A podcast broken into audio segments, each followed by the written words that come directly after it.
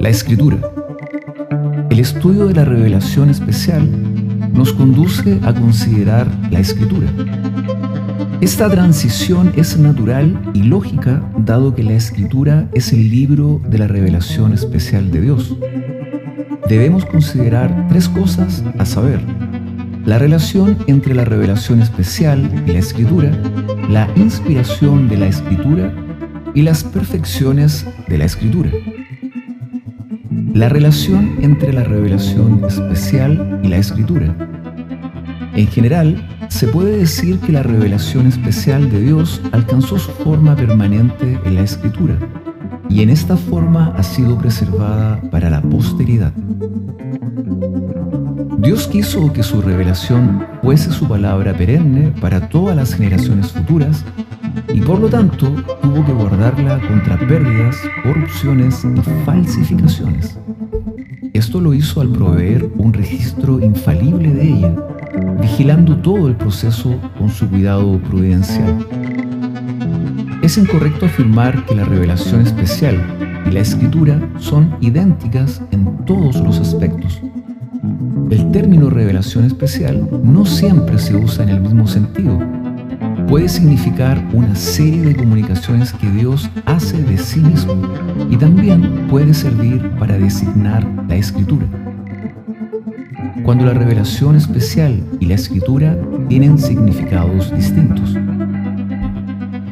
Si se usa el término revelación especial para designar la comunicación directa que Dios de sí mismo, entonces es incorrecto usarla sencillamente como otro sinónimo de la Biblia.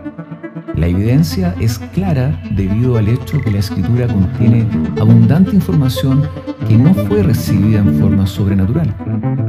Más bien, la experiencia o el estudio de la historia sirvió como medio de aprendizaje. Además, hay que considerar también el hecho de que los profetas y los apóstoles recibieron muchas veces comunicaciones divinas mucho antes de ponerlas por escrito. Jeremías 25:13, 31, 36:2, Juan 20:30, 21, 25.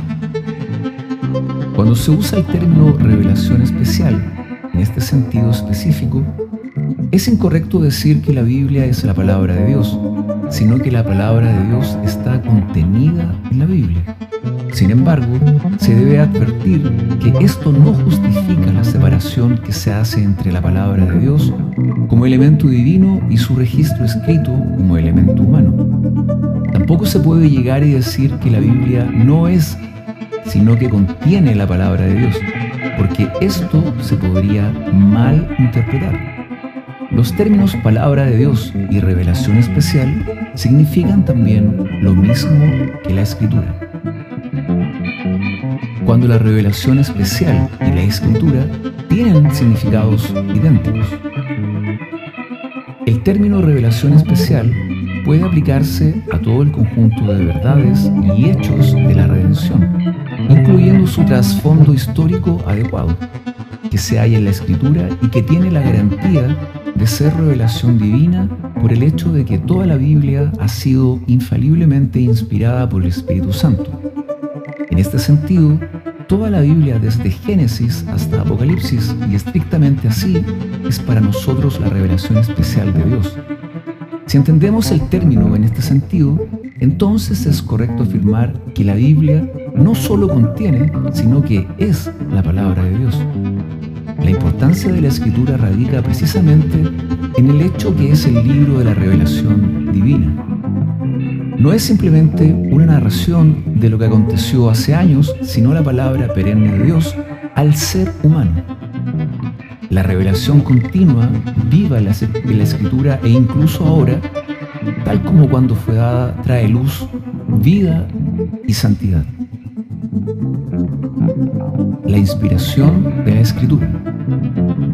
La Biblia es la palabra de Dios y continuará siéndola para todas las futuras generaciones solo en virtud de su inspiración divina. Toda la escritura es inspirada por Dios. Esto la hace ser la regla infalible de fe y conducta para la humanidad. Dado que es común que se niegue esta inspiración, es incluso mucho más común que se la malinterprete. Tal asunto requiere una consideración especial.